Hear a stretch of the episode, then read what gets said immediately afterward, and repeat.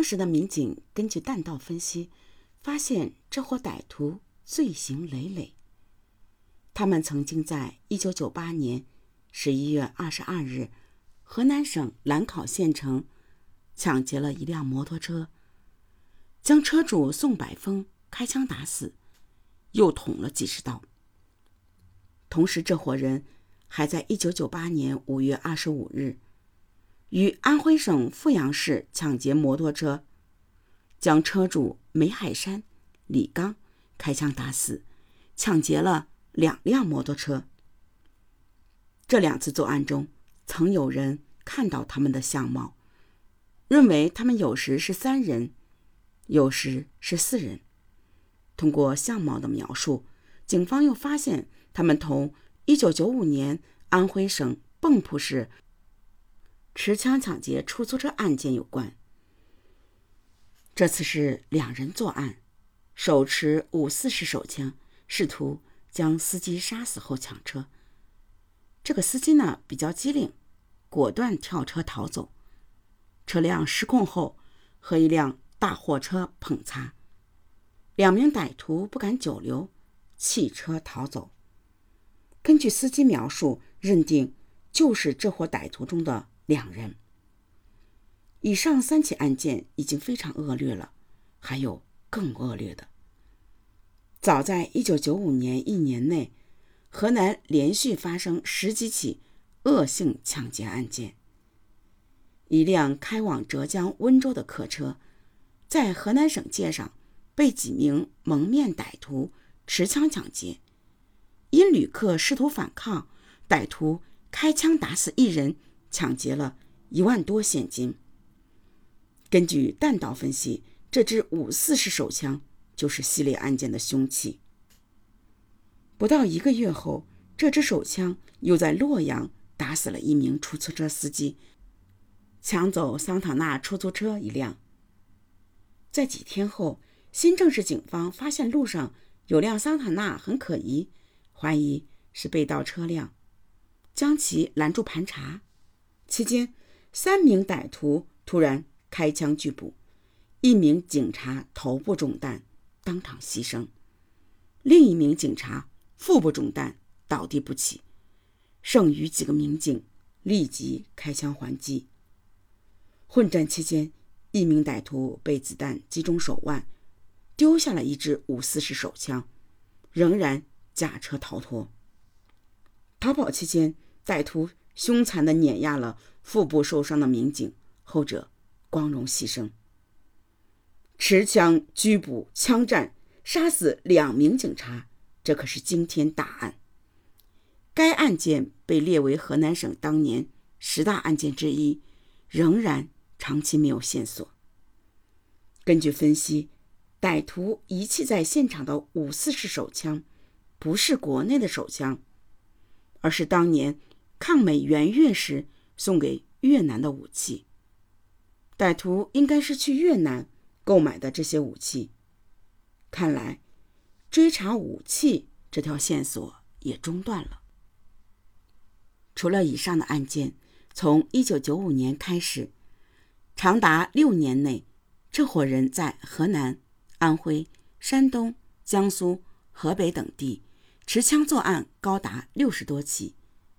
可以证实，遇害者就有二十人之多，另外十人重伤。这六十多起案件大体分为两个阶段。在二零零一年之前，歹徒多在四省交界游走，以持枪武装抢劫为主。受害者主要是银行储蓄所、公路沿线加油站、棉花收购点、银行取款人等等。目前可以确认的抢劫案件就有三十三起，这伙歹徒非常凶残，视人命如草芥。四省交界处，当地民风强悍，经常有人起来和歹徒搏斗。于是，这伙歹徒遇到反抗，就立即开枪杀人。他们先后开枪杀死十六人，杀伤七人，抢劫汽车八辆，摩托车八辆。机动三轮车两辆，现金十四万余元。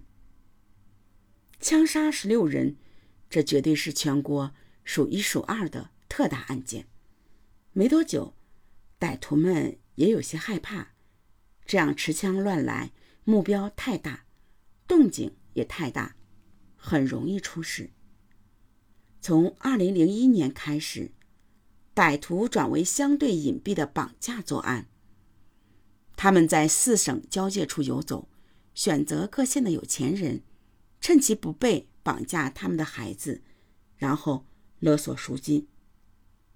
在歹徒看来，这种绑架不用舞刀弄枪的明抢，相对比较低调，不容易出事儿。即便如此，还是有多名群众和民警在绑架案中被他们打死打伤。此次丰县砀山县案件又是两条人命，将受害者总数提高到二十二人。鉴于歹徒作案如此之多，社会影响极大，又持有军用武器，震动了公安部。公安部将该案定为督办案件，要求在二零零一年内务必侦破此案。专案组经过反复分析。